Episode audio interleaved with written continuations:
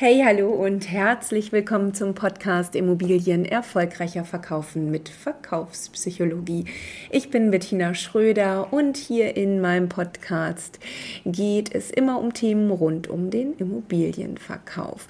Ja, rund um Verkaufspsychologie und nonverbale Kommunikation. Du weißt, alle Themen haben hier immer eins gemeinsam. Es geht um Inspiration, Information und natürlich um den praktischen Nutzen für dich, den du sofort umsetzen kannst. Aber das ist ja klar. Der Podcast, der erscheint hier wöchentlich und ähm, ja, auch wenn du nichts mit Immobilien am Hut hast oder nicht in der Immobilienbranche arbeitest, bist du hier natürlich auch von Herzen willkommen. Heute in dieser Folge geht es um Zoom-Fatigue oder auch genannt Zoom Burnout. Vielleicht kennst du das auch, diese ganzen Zoom-Meetings oder Online-Meetings, Videocalls, Videokonferenzen haben ja seit letzten Jahren noch stärker denn je Einzug gehalten in jede Branche und überall gibt es sie nun, diese Zoom-Meetings. Also ich nehme Zoom-Meeting als Synonym für Skype, Teams, ähm, und was es sonst noch an Videoconferencing-Tools gibt. Ähm, ja, im Immobilienbereich kennst du das sicherlich auch. Ähm, Team-Meetings werden online abgehalten, Einwertungen werden online gemacht, Eigentümer- und Interessentengespräche und das sind halt nur ein paar Beispiele. Ja, immer mehr Menschen fühlen sich durch diese ganzen Zoom-Meetings furchtbar gestresst und fühlen sich einfach furchtbar müde, haben gar keine Lust mehr äh, auf diese anstrengenden Meetings. In Studien wurde übrigens herausgefunden, dass diese Meetings für Frauen übrigens noch anstrengender sind als für Männer ja, woran das liegt und wie wir das vermeiden oder beziehungsweise reduzieren können, das wollen wir hier in dieser Podcast-Folge mal ein bisschen aufschlüsseln. Eine Studie zu äh, Zoom-Fatigue hat äh, Jeffrey Hancock äh, mit seinem Team durchgeführt. Jeffrey Hancock ist Professor für Kommunikationswissenschaft an der Stanford University. Ja, wie bei den meisten von uns beginnt der Tag mit Zoom-Meetings im Homeoffice, im Büro und endet eben auch mit privaten Videocalls. Ne? Kennt jeder von uns. Wir rufen dann nochmal unsere Familie an und haben da dann auch das äh, Video wieder an. Und das geht halt den ganzen Tag so. In der Studie von äh, Professor Hancock, ähm, die er mit 10.000 Teilnehmern, mit über 10.000 Teilnehmern durchgeführt hat, hat er eben herausgefunden, dass wir Videomeetings als so viel anstrengender empfinden als persönliche Treffen. Das war eigentlich die Hauptaussage seiner Studie.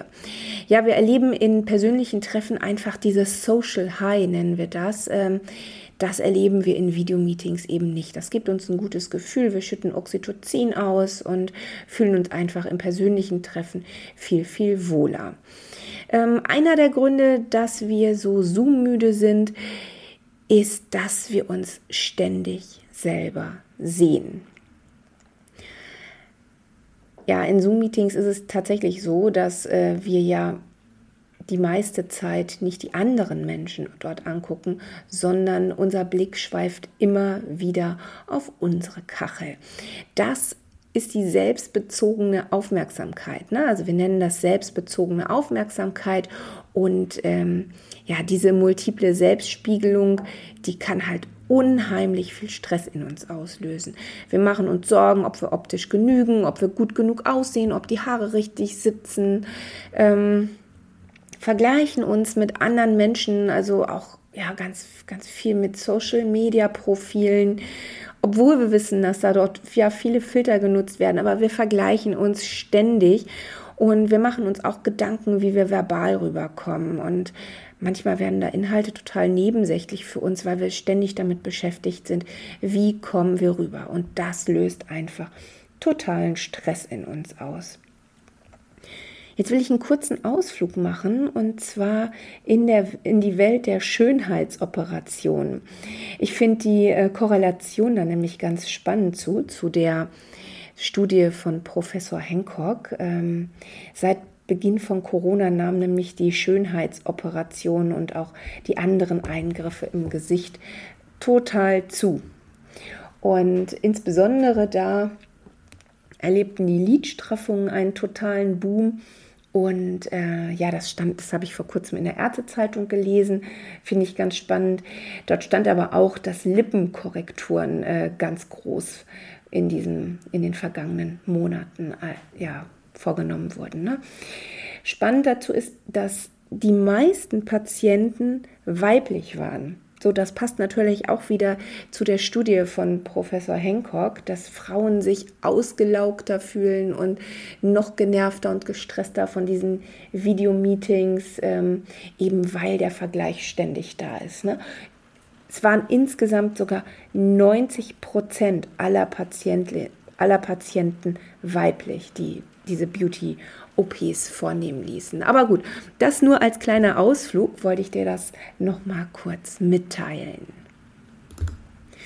Ein weiterer Grund für unsere Zoom-Müdigkeit und Zoom- Erschöpfungszustände, der liegt wieder in unserer Vergangenheit. Du weißt, dass ich ganz oft äh, reflektiere auf die Zeit vor 10.000 Jahren, als wir noch Jäger und Sammler waren.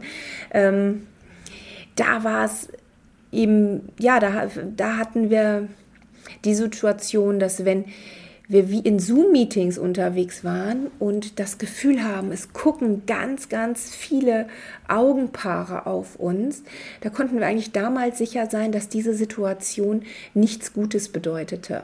Na, und genau dieses Programm läuft halt jetzt auch noch in uns ab. Also bei uns wird der sogenannte Flucht- oder Angriffsmodus ähm, ausgelöst, wenn wir das Gefühl haben, dass wir angestarrt werden. Wir wollen eigentlich aus dieser Situation weg und fühlen uns da total unwohl. Und so ist es eben auch bei den Zoom-Meetings. Wenn wir da von vielen Menschen angeschaut werden, ermüdet uns das und stresst uns einfach massiv. Ein weiterer Punkt ist, dass wir die Mimik unserer Gesprächspartner einfach nicht so gut lesen können wie in einem persönlichen Treffen. Ne, es ist einfach schwerer für uns durch ja, eine schlechte Internetverbindung, die Mimik gut zu lesen. Hinzu kommt eben auch, dass wenn die Internetverbindung nicht ganz so stabil ist, dass die Mimik dann nicht zum gesprochenen Wort passt. Und unser Gehirn hat einfach, hat es dann schwerer, diese Inkongruenzen äh, zu verstehen und ähm, damit umzugehen. Ne, das ist ein weiterer Punkt dazu. So, jetzt wollen wir aber gleich mal rausfinden, was wir machen können, damit uns die Zoom-Calls eben nicht so auf den Sender gehen und wir uns nicht so sehr gestresst fühlen dadurch. Dazu habe ich dir jetzt drei Tipps äh, für dich zusammengestellt und ja, fangen wir gleich einfach mal mit Tipp 1 an. Ähm, Stell am besten das Videotool auf Sprecheransicht. Äh, das ist ganz wichtig, denn so kannst du wieder in den Gesichtern deiner Videocall-Partner lesen. Ne, wenn du nur so eine kleine Kachel hast, kannst du ja gar nicht so gut sehen, welche Bewegungen das Gesicht deiner Gesprächspartner macht. Und wenn du wieder die große Sprecheransicht hast, dann passt das einfach besser. Ne? Dann siehst du viel mehr und bekommst natürlich auch viel, viel mehr Informationen mitgeliefert. Tipp 2. Achte auf die Distanzzonen. Also stell dir einfach mal vor, dass du in einem Büro bist, in einer Konferenzsituation, ja, oder einfach wirklich nur am, äh, am Schreibtisch. Ne? Du bist vielleicht mit deinem Gesprächspartner in deinem Büro und ihr sitzt euch an euren Schreibtischen gegenüber und ihr habt einfach eine andere Distanzzone. Ne? Ihr seid viel weiter voneinander entfernt. Und das ist eben auch ganz wichtig in Videocalls, ne? dass wir auf diese Distanzzone achten. Denn in den meisten Videocalls ist es so, dass wir uns sehr, sehr nah sind, also so nah, wie, wie wir eigentlich nur mit unseren Liebsten nah sind. Ne? Das, äh, das ist dann einfach viel zu nah.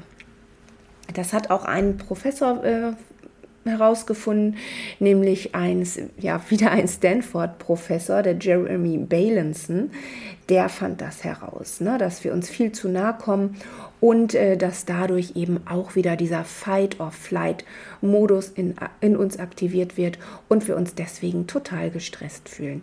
Also einfach mal ein Stückchen nach hinten rücken, ein bisschen von der Kamera weg und ähm, dann fühlen sich alle schon mal ein bisschen wohler. Damit sind wir da tatsächlich auch schon bei Tipp 3, den ich hier für dich habe. Ähm, der schließt eigentlich direkt damit an. Und zwar ist es immer schöner, wenn man ein bisschen mehr von seinen Videopartnern sieht. Nicht nur wegen der Distanzzone, das hatte ich ja in Tipp 2 jetzt gerade schon gesagt, sondern einfach mit einem größeren Videoausschnitt siehst du einfach von deinem Partner ein bisschen mehr. Ne? Du siehst den Oberkörper, du siehst nicht nur das klein, den kleinen Ausschnitt vom Gesicht, sondern du siehst etwas mehr. Das bist du ja eigentlich auch gewohnt aus den normalen Konferenzen. Ne? Da steht dir ja die ganze Körpersprache zur Verfügung und äh, du siehst sie ja eben dort fällt natürlich hier weg und deswegen ist es so wichtig, das meiste da einfach äh, rauszuholen. Ne? Schön ist es auch, wenn die anderen sehen können, wie du gestikulierst und deine Worte nochmal unterstreichst. Das hat auch noch einen positiven Lerneffekt, wenn du Wissen vermitteln willst oder einfach Zahlen vielleicht äh, dein, deinen Gesprächspartner näher bringen möchtest. Na, wenn du das mit der entsprechenden Gestik unterstreichst, bleibt das viel besser in den Köpfen. Ja, ich hoffe, dass du was mitnehmen konntest. Äh, wenn du Fragen hast, melde dich gerne bei mir. Die ganzen Studien, die ich hier genannt habe, die verlinke ich dir gleich in den Show Notes. Wenn du Interesse hast, lies da gerne mal nach kannst du machen. Und ansonsten wünsche ich dir jetzt erstmal ja ein gutes Wochenende, frohe Pfingsten und natürlich dann auch wieder einen guten Start in die neue Woche. Also alles Liebe von Herzen, deine Bettina Schröder.